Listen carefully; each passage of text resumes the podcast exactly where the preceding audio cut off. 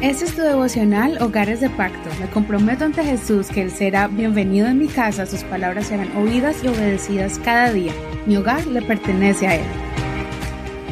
Bienvenidos a tu devocional. Vamos a estudiar la palabra del Señor en Levítico capítulo 12 y hemos titulado este devocional Jesús bajo la ley para darnos libertad. Voy a leer desde el verso 6 al verso 8, la versión Reina actualizada 2015. Cuando se cumplan los días de su purificación por un hijo o por una hija, llevará al sacerdote un cordero de un año para el holocausto, y un pichón de paloma o una tórtola para el sacrificio por el pecado. Los traerá a la entrada del tabernáculo de reunión.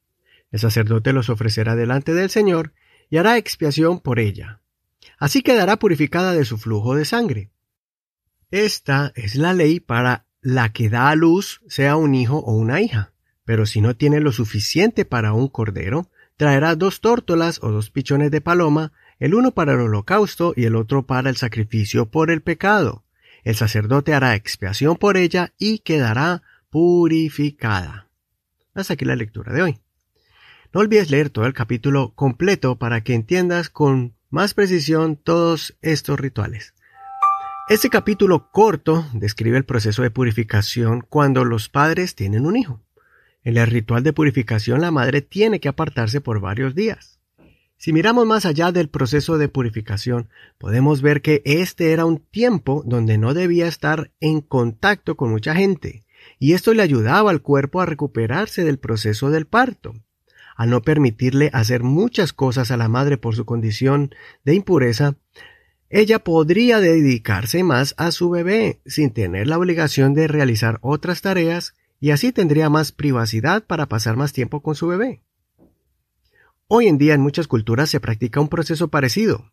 La madre toma más o menos de entre 30 a 40 días para recuperarse, según la cultura en que se practique esto, siendo ella atendida por sus parientes que le preparan ciertos alimentos especiales para su recuperación, y muchas no salen frecuentemente de sus casas hasta después del tiempo destinado para seguir con sus deberes o su rutina diaria. Este pasaje de Lucas, en el capítulo 2, del verso 21 al 24, nos explica el proceso que tuvo que pasar María cuando tuvo a Jesús. Leamos. Cuando se cumplieron los ocho días para circuncidar al niño, llamaron su nombre Jesús, nombre que le fue puesto por el ángel antes que él fuera concebido en el vientre. Cuando se cumplieron los días de la purificación de ellos conforme a la ley de Moisés, llevaron al niño a Jerusalén para presentarlo al Señor, así como está escrito en la ley del Señor. Todo varón que abre matriz será llamado santo al Señor. Y para dar la ofrenda conforme a lo dicho en la ley del Señor, un par de tórtolas o dos pichones de paloma. Aquí podemos mirar que José y María no eran de alta posición económica, pues para cumplir el ritual de purificación usualmente se debía traer un cordero y una paloma para el sacrificio, pero estaba la opción de traer dos palomas para los que no tuvieran muchos recursos económicos. Es curioso pensar que el Rey del universo, el dueño del oro y la plata, el dueño de los cielos, la tierra y todo lo que hay en ella, decidió nacer en esta familia humilde para que todos puedan identificarse con Jesús, que el Dios Todopoderoso vino al mundo en forma humana y tuvo que someterse a la ley. Fue circuncidado conforme a la ley, que sus padres tuvieron que pasar por el proceso de purificación y muchos otros rituales bajo la ley. Todo esto fue para que él tuviera toda autoridad para llevarnos a la nueva ley, la de Cristo, la de la libertad, la de la gracia de Dios, y así poder ser adoptados como hijos de Dios.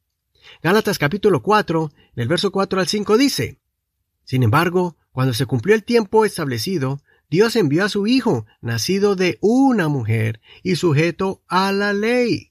Dios lo envió para que comprara la libertad de los que éramos esclavos de la ley a fin de poder adoptarnos como sus propios hijos. Esta es la versión bíblica nueva traducción viviente.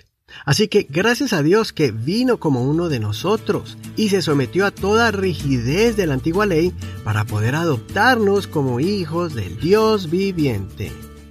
Así que disfrutemos y valoremos esta salvación tan grande que podemos disfrutar junto con nuestras familias. Soy tu hermano y amigo Eduardo Rodríguez. Gracias por escuchar este devocional, gracias por compartirlo y gracias por tu apoyo, tus oraciones. Recuerda que estamos en Facebook como Hogares de Pacto Devocional. Bendiciones de Dios para ti. Hasta mañana.